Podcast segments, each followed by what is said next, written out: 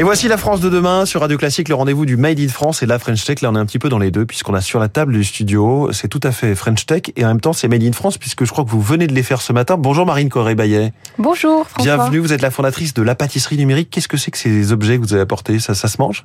Exactement, ce sont des gâteaux imprimés en 3D. Alors, euh, je vous ai amené deux types de gâteaux. Je vous ai amené un biscuit qui est réalisé par l'imprimante.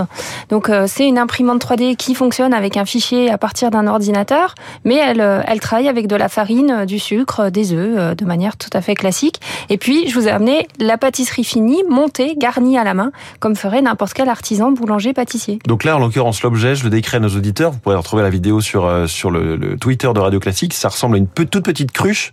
Oui. Vraiment euh, le format tasse à café. Voilà. Avec une petite, un petit bec. Et à l'intérieur, dans le produit fini, il y a une crème, j'imagine quelque chose. Exactement. Je vous ai fait un cœur de, au citron. Euh, et puis vous avez une chantilly. Vous en avez une avec une ganache vegan. Je vous ai apporté deux, deux modèles différents. Alors je me permets de manger à l'antenne. Désolé de parler la bouche pleine.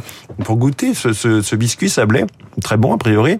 Comment vous est vous, venue l'idée de faire de la pâtisserie imprimée comme ça en 3D Alors je travaille dans l'impression 3D depuis 2011. J'ai fait une autre start-up qui s'appelle Sculteo, qui est un service d'impression 3D en ligne plastique et métal, donc plutôt à destination de l'industrie. J'ai beaucoup travaillé sur les applications finalement de l'impression 3D, trouver des applications économiques. Et puis à un moment, euh, j'ai décidé euh, de passer à un autre chapitre et de combiner ma passion avec mon expertise pour créer euh, une impression 3D gourmande. Parce que donc il y avait une passion gourmandise. Exactement. J'avais vraiment envie de travailler de mes mains et j'ai passé mon CAP pâtisserie. J'ai notamment été stagiaire au Meurice dans la brigade de Cédric Grolet et c'est là que j'ai commencé en cuisine à comprendre euh, mmh. voilà le génie de ces gens-là et trouver des applications pour les aider parce que c'est un très beau métier mais un métier aussi avec beaucoup de tâches laborieuses et voir comment on pouvait automatiser certaines tâches. Et ça existait ou pas déjà la pâtisserie imprimée par euh, une machine comme ça? Alors, il y a des machines déjà dans les laboratoires de cuisine, ça ça existe, on a des fonceuses mais ça reste quand même des choses relativement manuelles. Mmh. et puis là l'intérêt c'est que euh, on ne gaspille pas du tout, on n'utilise que ce qu'il faut pour fabriquer le gâteau, on n'a pas besoin d'outillage donc pas besoin de moule, on peut faire n'importe quel fichier. Et euh, ça produit quand, quand on le veut, ça reste très très fluide dans la production. Donc vraiment au départ on conçoit un fichier, on conçoit une maquette en 3D sur ordinateur du gâteau qu'on veut faire. Mais ensuite comment fonctionne la machine à la limite? Ça c'est plutôt ça le, le, mystère pour moi. Alors un, vous avez déjà fait un gâteau. Un gâteau c'est un mélange d'ingrédients secs et d'ingrédients liquides. En fait la machine vient mélanger euh, les liquides dans la farine directement pendant la phase d'impression. Elle crée ainsi la pièce crue et ensuite on la passe en cuisson de telle façon à ce qu'elle devienne solide. Et là on peut récupérer le gâteau fini. Mais quelle différence avec des machines qu'on peut avoir dans des très grandes pâtisseries industrielles qui font, euh, j'en sais rien, 50 000 cookies dans, en une heure euh Eh ben, la différence, c'est justement ça, c'est que l'impression 3D, en fait, euh, elle fabrique à partir d'un. Donc, euh, vous pouvez faire une cup. À côté de ça, vous pourriez faire un gâteau en forme de micro. Enfin, il y a absolument aucune limite, euh, quel que soit ce dont vous avez besoin pour étonner. Euh, pour de la personnalisation, imaginez, vous avez, je sais pas, un mariage à faire. Oui. Les gens sont fans de la Tour Eiffel. Vous faites 300 desserts avec une Tour Eiffel dessus. Il n'y a pas de souci, en fait. Ou un gâteau avec la tête en forme des mariés, peut-être. Oui, alors ça, ça fait un peu cannibale. Je suis Oui. pas sûre, mais euh, Bon, ça peut chose, très bien marcher. Euh, cette machine, décrivez-la nous. Elle s'appelle Pâtisse 3, Pâtisse 3. voilà, exactement. J'imagine qu'il faut prononcer comme ça. Pour Et- le ouais. petit jeu de mots, Pâtisse 3, mais avec le chiffre 3. Euh, quelle taille fait-elle? Combien coûte-t-elle? Quelle est sa production par heure pour ce genre de, là, de, de cette petite tasse mangeable que vous nous avez apportée? Alors la machine est capable de faire à peu près 300 pièces euh, par jour. C'est vraiment une machine à destination des professionnels, pas du, du grand public. Euh, et elle fait la taille euh, d'un four à peu près 90 par 90 de haut, euh, 60. Donc elle s'intègre assez facilement dans les laboratoires. Elle coûte euh, 20 000 euros, mais ce qui est intéressant, c'est que on la loue, Euh, et c'est plutôt le modèle que choisissent les boulangers-pâtissiers.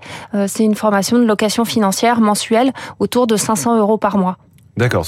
Et donc vous, vous allez en produire euh, un certain nombre, le Oui. maximum possible. Exactement. Alors on les assemble et on les produit à Louviers en Normandie. On fabrique Donc en tout plus, c'est euh, vraiment nous-mêmes. France. Ouais. Ouais, ouais. Conçu et produit en Normandie. Alors la question qu'on se pose aussi, c'est en termes de goût. Est-ce que vous avez soumis vos produits à des pâtissiers Éventuellement, est-ce que vous êtes prête à vous soumettre à des tests à l'aveugle Comment vous avez travaillé aussi sur cet aspect-là, qui est très sensible On se dit, oh, ça va être de la nourriture industrielle, ça va pas être bon. Alors justement, c'était ça qui était extrêmement important pour moi et c'était le brief que m'avaient donné les chefs. C'était il fallait travailler sans additifs, en restant vraiment le plus proche des recettes de pâtisserie classique. Là, le, le, biscuit que vous avez goûté, il est à base de blé, de blé français. On sent il est relativement plat en goût, assez neutre, mais mm. justement pour qu'on puisse mettre tout ce qu'on veut euh, tout autour. Et oui, on travaille avec des grands chefs. Euh, notamment, on a eu l'occasion de présenter tous nos desserts au séminaire Relais Dessert, qui est vraiment un séminaire de, de chefs pâtissiers autour de l'excellence, euh, qui est une association française et internationale, et ils ont validé le goût. On peut faire du froid, de la glace, des sorbets. Euh...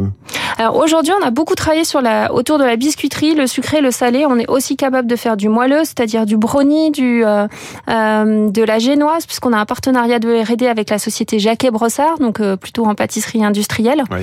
Et euh, on avance aussi sur d'autres matériaux, oui. Est-ce qu'éventuellement, parce qu'on peut créer différents types, de, enfin des nouvelles types de, des nouveaux types de recettes, on peut euh, réduire la dose de sucre ou de gras, de, justement de certains additifs Oui. On peut effectivement, euh, là c'est très peu sucré, peut-être vous vous en êtes rendu compte.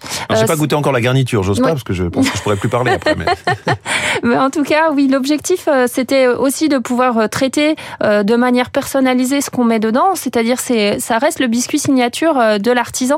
Il vient le parfumer avec les épices, la quantité qu'il veut. Nous, on est juste un outil pour lui permettre d'accélérer sa, sa productivité et puis de rester concentré sur les tâches qui sont les tâches plutôt artistiques et qui sont les tâches intéressantes. Est-ce qu'on peut imaginer des choses, hein, des, réalisations un peu, des réalisations un peu spectaculaires en termes de, de format, de, de, oui. taille de... Aujourd'hui, là, je vous ai amené des choses euh, relativement simples, mais on travaille aussi sur des formes qui sont impossibles à faire à la main.